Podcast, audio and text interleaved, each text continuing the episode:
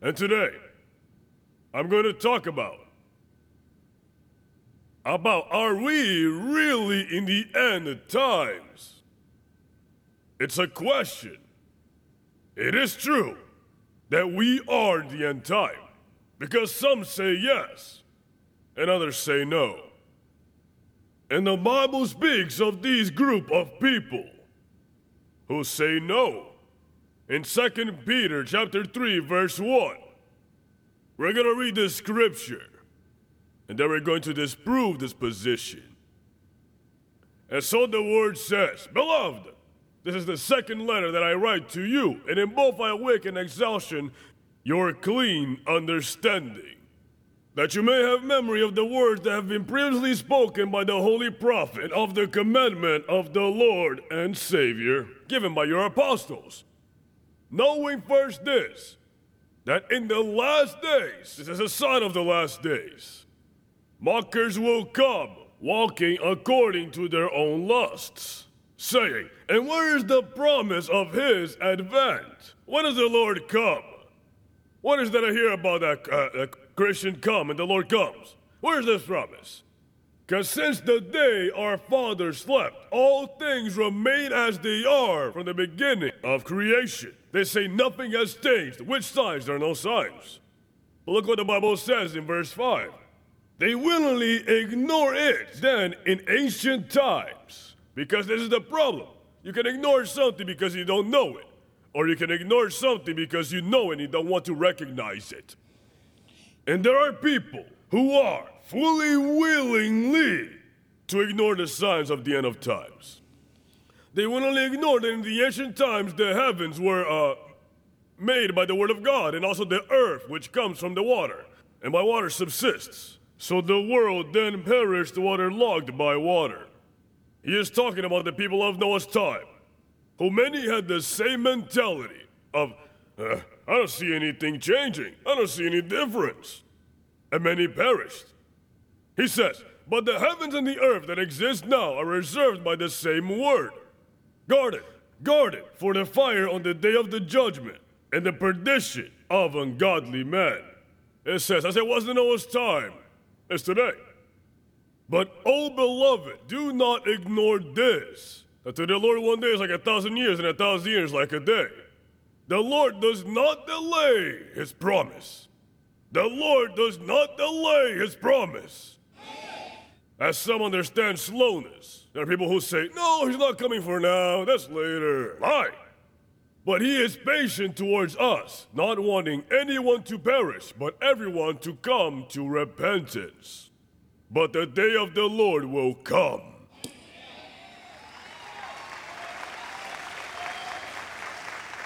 Whatever they say, the day of the Lord comes. As a thief in the night, in which the heavens shall pass with great thunder, and the burning of elements shall be undone, and the earth and the works in it shall be burned. How many of you can say amen to the word? Raise your hands and say, Father, speak to me, for I hear you. Amen. Give a loud applause to the Lord. Sit down for a moment. According to what we have just read in this text, there are a large number of people who say that the signs of the end of times do not exist, but that since the beginning of creation everything has remained the same, and therefore they do not see that we are living in the end of times, and that the Lord is coming, is coming soon. There are many who allege this, but the strange thing is that it is not only the wicked who willingly ignore the signs.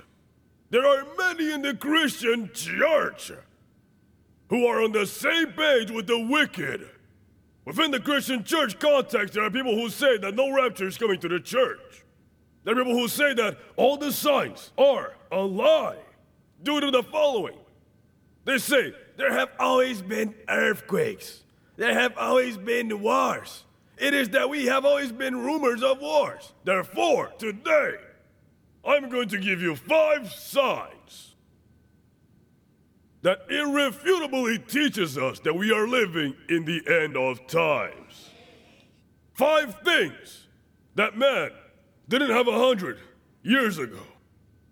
Maybe a hundred years ago, they could say, you know, the only thing that's happened was an earthquake. There have always been earthquakes. And the only thing that's happened is a hurricane. There have always been hurricanes and wars and all this. But these five things are signs that we have. And that is why, that is why I can assure you that Jesus is at the gates and that the rapture of the church is about to take place. Soon enough, the trumpets will start sounding, and Christ Jesus will descend from the clouds and raise up their dead. And then we who have survived will be transformed and raised up to be with the Lord forever and ever. Oh, someone's gonna say amen. We are the generation that will see the coming of the Lord. I'm gonna say it again. We are the generation that will see the rapture of the church. And I'm going to show it to you by five irrefutable signs.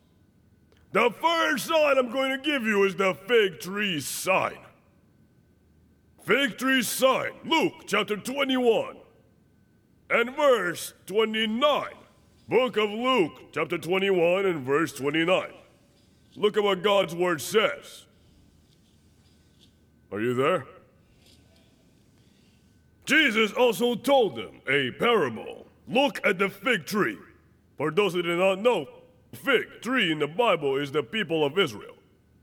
It says, Look at the fig tree and all the trees. When they sprout, seeing it, you know for yourselves that summer is near. What is summer? Summer is the time for the fruits are ready to harvest. And it says, when you see the fig tree, when you see Israel bloom in the wilderness, you know that the end is coming soon. Is anyone listening? Look at what he says here. So you too, when you see things happening, know that the kingdom of God is near. Verse 32, this is where it comes the key point of all things. Verily I say unto you, the generation shall not pass by until all this comes to pass. And this is one of the most interesting things that we can read in the Bible. Because Jesus said, when you see the fig tree bloom, and what did Jesus mean? To what happened on May 14th, 1948. That was the day that Israel was declared a nation. On that day, the fig tree, the people of Israel flourished. But this is where it gets interesting.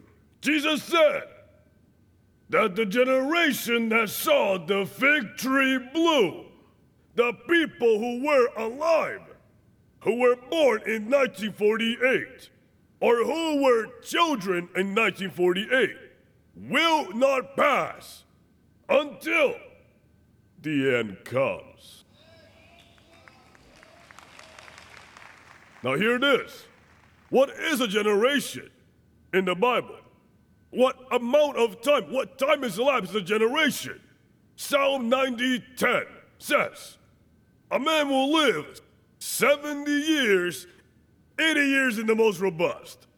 This is what a generation in the Bible refers to. Some people say that no, one generation is so many. Some say the book of Genesis, that it is a hundred years. But I base myself in what the Psalm says. The Psalm says that the days of a man are 70 to 80.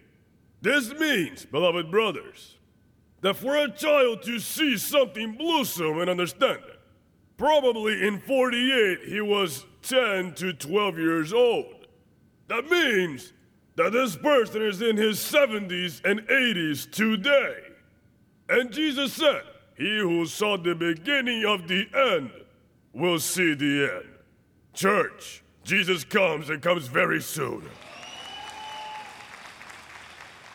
Israel is going to celebrate its 74 years as a nation.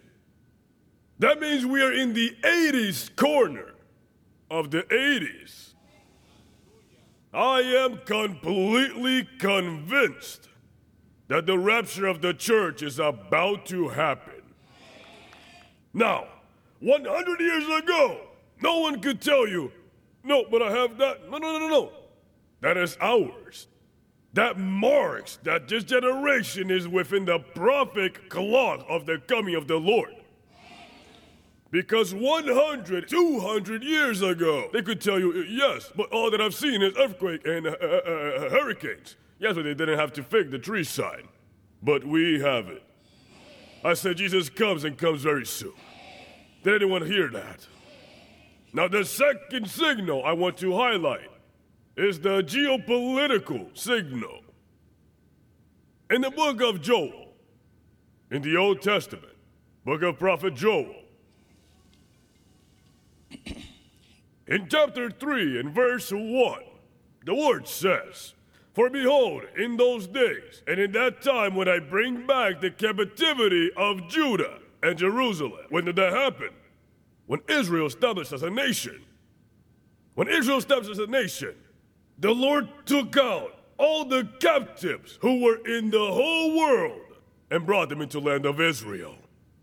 Look, even at this moment, right now, there are 250,000 Ukrainian Jews who are coming to Israel for the glory of God. All because the Bible promised to do so. Even the Bible teaches that they would come through the air. The same prophet who wrote this had no idea how they would come flying. And planes are constantly arriving, and the Jews are arriving in the promised land. But see how interesting it says that at the same time that they begin to arrive, and they are coming since 1948, I will gather all of the nations, and I will make them descend into the valley of Jehoshaphat. And there I will enter into judgment with them because of my people, and of Israel my inheritance, who they scattered among the nations, and they divided my land. Listen to what that means, because this is interesting. The same generation that returned to Israel will be the same generation that will be alive at the Armageddon. You didn't get it. Here it goes again the same Jews who came to Israel, many of them will see Armageddon, because that's what God said. When I bring them, establish them in land, then I will enter into judgment in the valley of Jehoshaphat, which is the valley of Megiddo, or the valley of Armageddon. The interesting thing about this is that Armageddon happens in seven years after the rapture of the church. That is, if Armageddon is near, even closer the trumpet is to us. Whew, somebody should have said amen. Book of Ezekiel, let us then know what is happening with Russia, with Ukraine, with what Armageddon will be. Ezekiel 38. Book of Ezekiel, chapter 38. Is anyone learning anything? Book of Ezekiel, chapter 38, verse 1. The word of the Lord came to me, saying, Son of man, put your face against Gog in the land of Magog. Gog is the ruler of Magog, and Magog is Russia. So far, they understand it.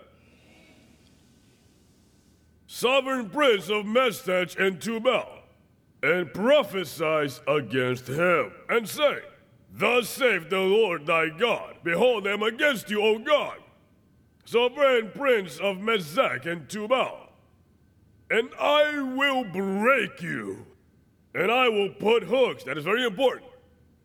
I will put hooks on your jaws.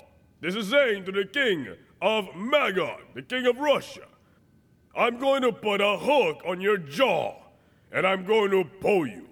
Look at this and I'll take you out and all of your army, horses and riders. That is why he's coming out.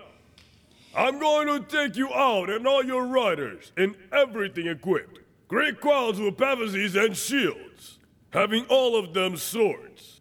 Persia, which is Iran, Cush and Put with them, all of them which is shield and helmet. Gomer and all of his troops, the house of Togarmah of the northern confines, because Israel has Russia from the north, and all of these Muslim nations are north of Israel. And it goes like this and of the northern ends, all of his troops, many villages with you. Listen to this. Because if someone had asked me 10 years ago, why is Putin going to mess with Israel? What does Russia have to do with Israel? Because listen, we know why the Muslim people want to destroy Israel. The Muslim eschatology says that they have to destroy Israel so that the Imam can come, which they consider the Messiah. I didn't know, I didn't know if you know that. Until they don't destroy Israel, the Imam, who is their version of a false Messiah, cannot come. And some news that has passed very unnoticeably. It is the news in that about one month and a half ago, for the first time in history, Iran, which is Persia, has its first nuclear bomb. And a lot of people don't know the interesting thing is that the photo of a nuclear bomb that they have, Iran, it is written the name of a battle that Israel won. And it is written Israel's name. And you say, how meaningful is this even? I'm going to tell you. Israel, which is not stupid, took out right now in its national budget $1 billion a year to prepare the bombs that they're going to throw at Iran if Iran does not deliver that nuclear bomb.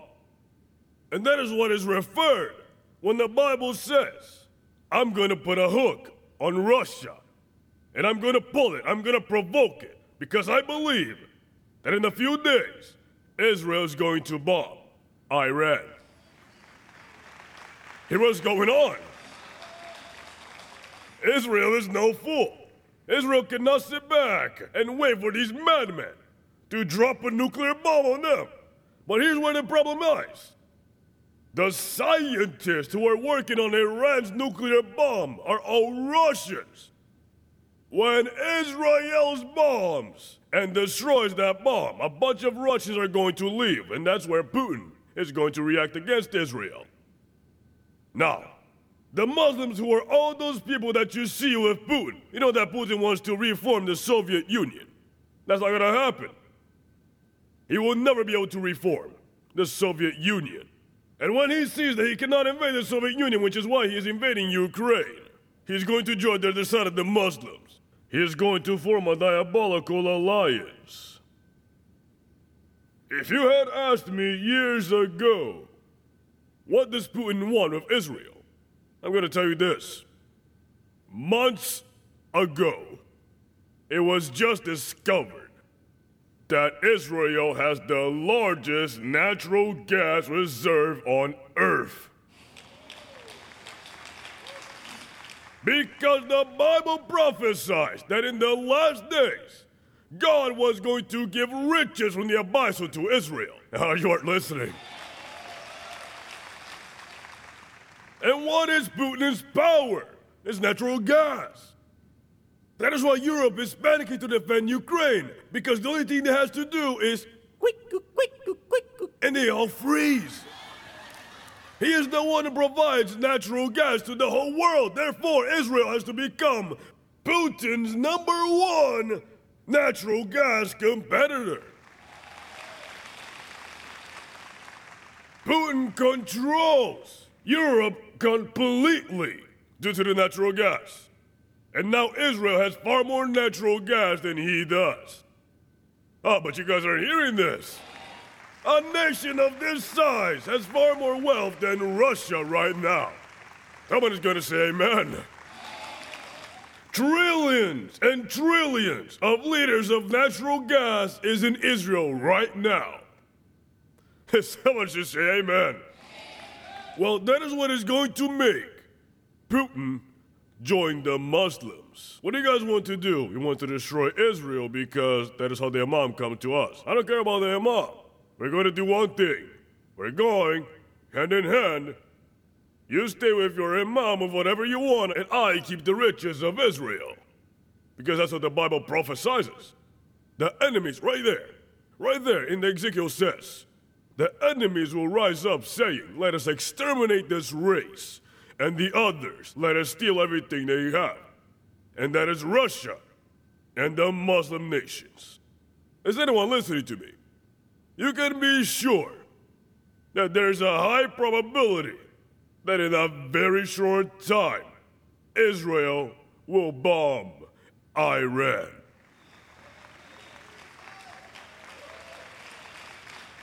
Now, here's where the interesting thing comes in.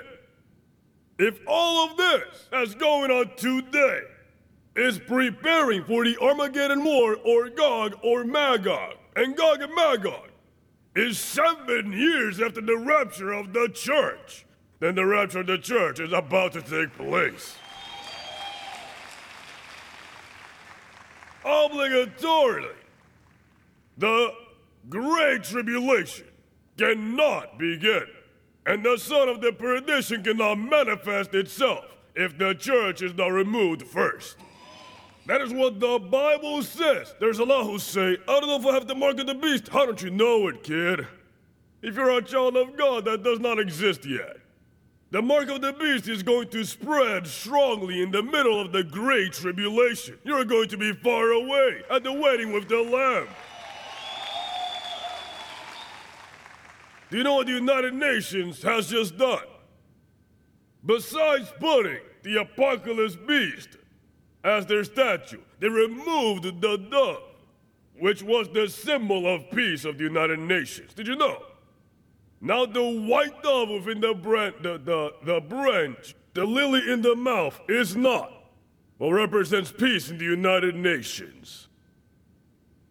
Now it is a beast which is the beast seen in the book of Daniel. And you know how the beast is called, I tell you peace and safety. Another thing they did, the UN, is that it's changing the terms, the period of the president of the UN, which was, of United Nations, which was five years to seven years. Because the army of the Antichrist is going to be the army of the United Nations. The United Nations is going to become the most powerful institution on the face of the earth. Because it is going to be the army of this man of perdition, who is the Antichrist. I left this here for you. What I want you to understand is that the geopolitical signals we already have this generation, the same generation that saw Israel flourish, is part of it will be the generation that will see the Armageddon. Obviously, not us, but those who stay will see the Armageddon. And that means, according to the Bible, the end is near.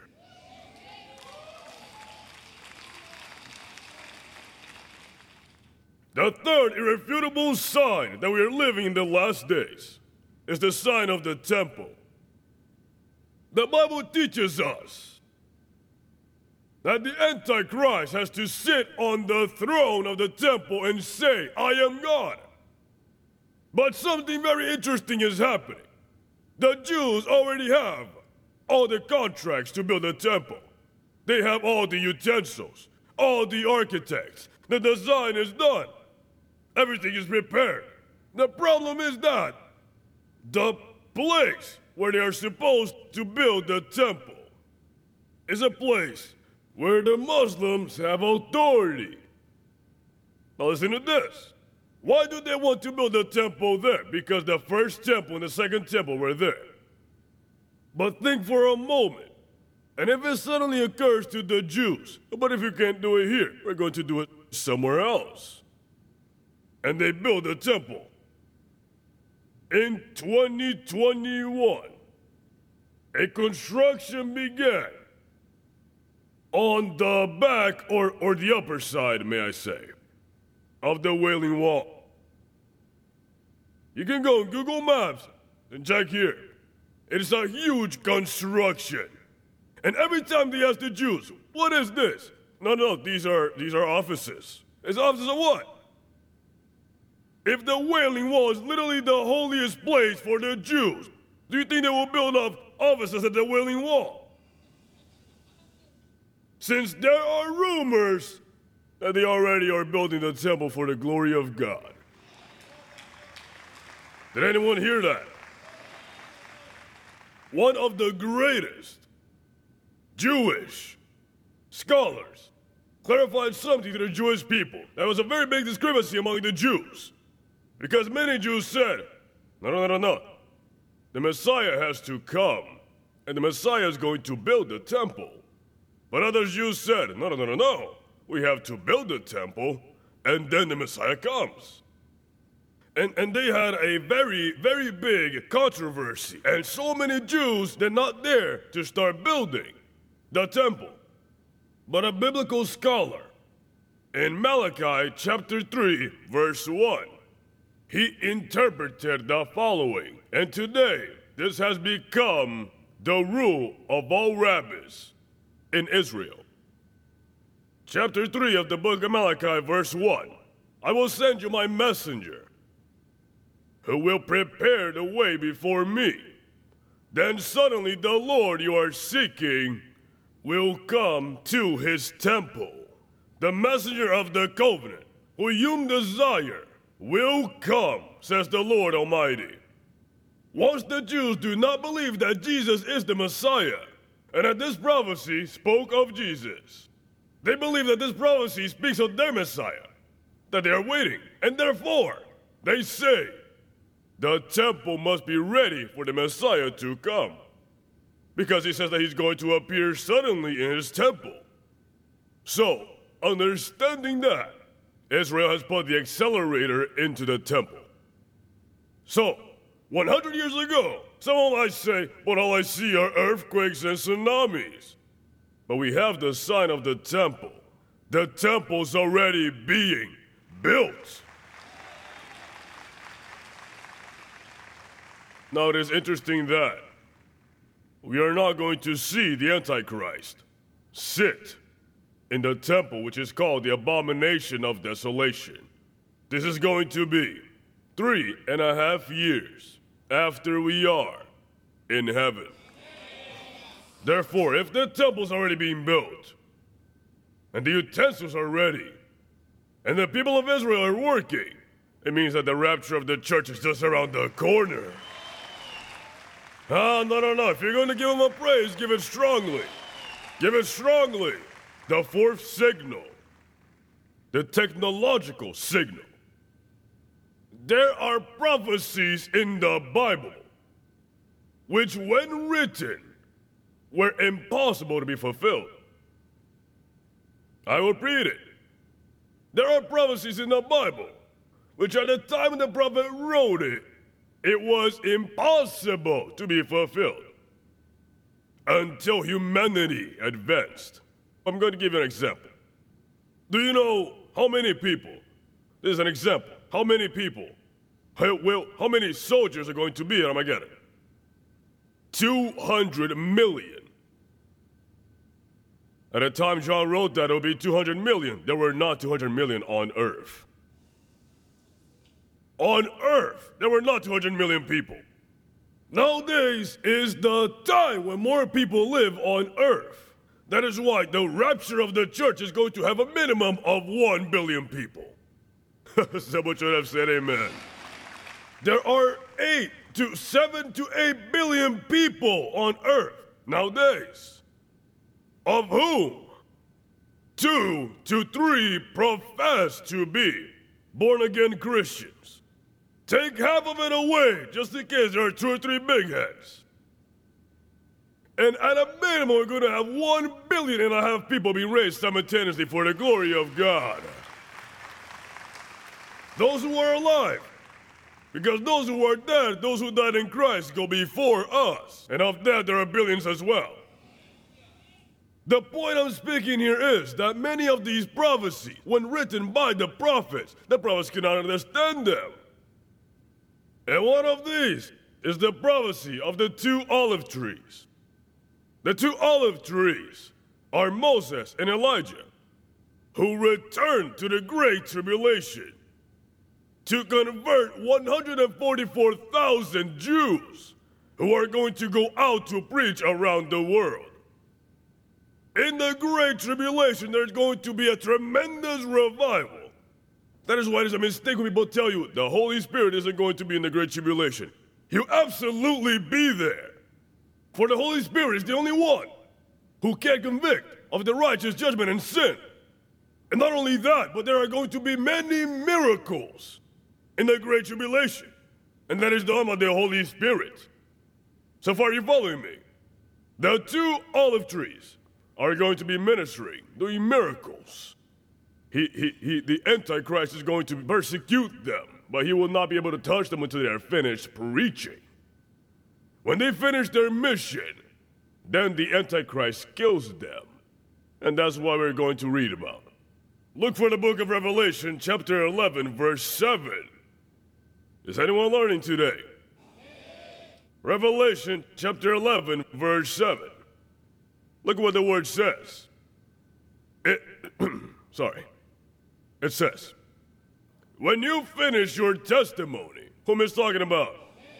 About the two olive trees, the two witnesses. The beast that rises from that abyss, which is the Antichrist, will make war against them and will overcome them and kill them. Dead. Finished. And their bodies will be in the square of the great city, which in the spiritual sense is called Sodom and Egypt, where was our Lord also crucified. That is that there, at the place of the city, and the square where the two corpses are going to be. Look at that.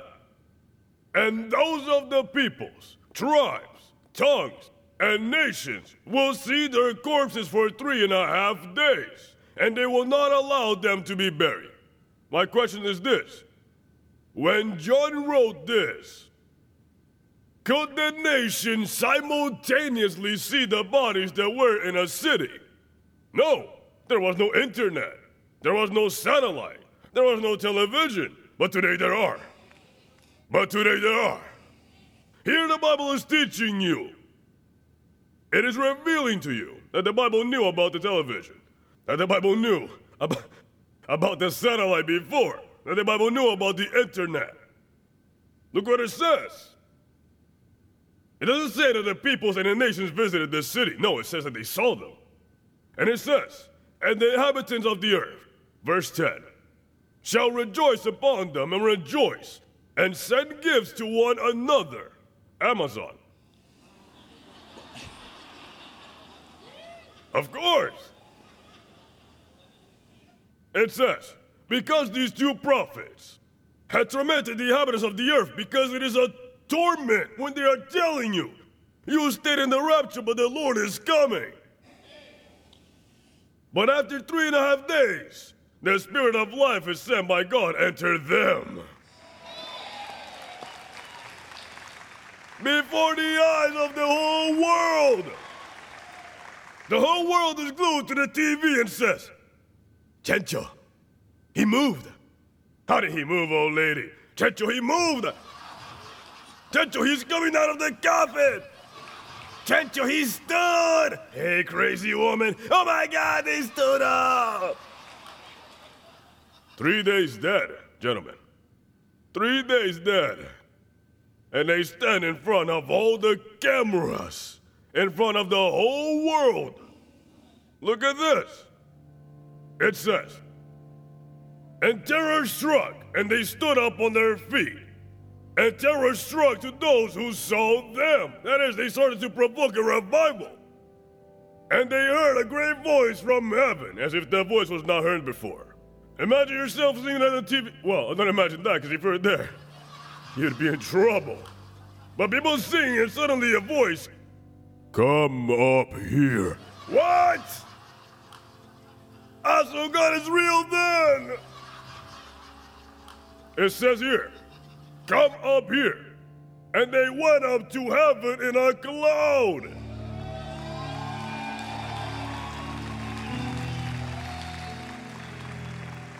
What a spectacle in front of everyone. A voice is heard, a rumble. Everyone hears it. Come up here. And those who were dead for three days begin to rise in front of the whole world.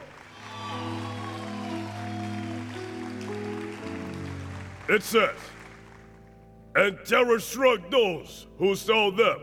It says, and they went up to heaven in a cloud, and their enemies saw them.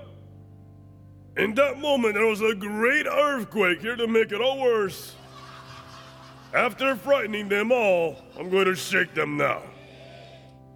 He says, and there was a great earthquake, and a tenth of the city collapsed. And by the earthquake, the number of 7,000 men died. That was a devastation. It was so the people knew that it was God doing that. 7,000 men. And the survivors were terrified. Let me hold to that because it's the main point. And they gave glory to God of heaven.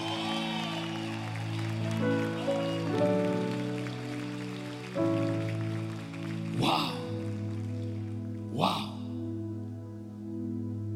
Wow. Praise the God. The technology, today's technological advancements, tells us that many of the prophecies of the end times can now happen. This was impossible 100 years ago, 200 years ago. Not only was this impossible, but what about the mark of the beast? Which says that you, you are going to be monitored and controlled. How can people through a tattoo or through a necklace be monitored and controlled by the Antichrist? But today we have the microchips. And the interesting thing is that the microchips can be put on every part of the body. Because they could move and go into the bloodstream and destroy that person. There are only two places where you can put a microchip, which is in the cavity of a hand or in the cavity of the forehead here. That's where the mark of the beast goes. Is anyone listening to me? 200 years ago, no one knew about a microchip. How would the Antichrist have control over what people worship and not worship? That is exactly what Microsoft Beast wants to do. They designed a chip called ID 2020 and wanted to put it on everyone. Well, first, you must have it all prepared. They wanted to put it on everyone with the vaccine in your medical record. So you would pass through the airport. Pass. Pass. Pass. The only problem is that, is that not yet the time for this, and God collapsed the plan.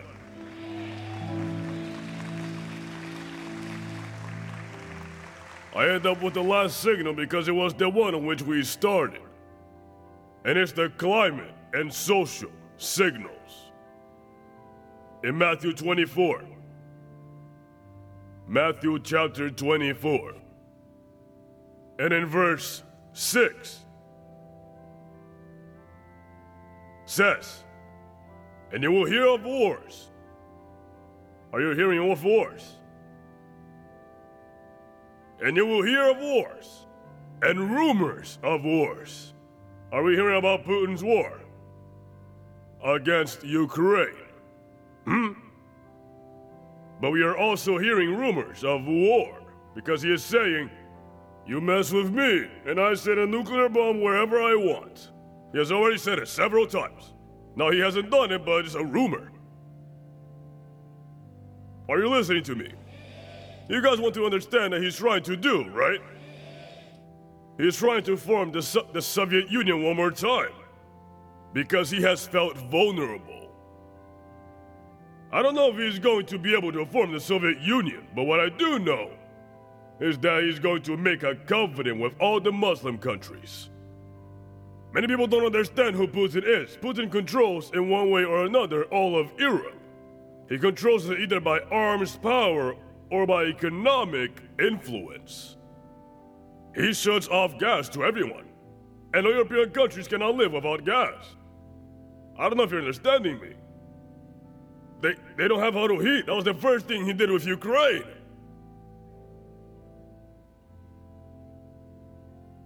We pray that a man with clear submission to the name of Jesus can go to Washington.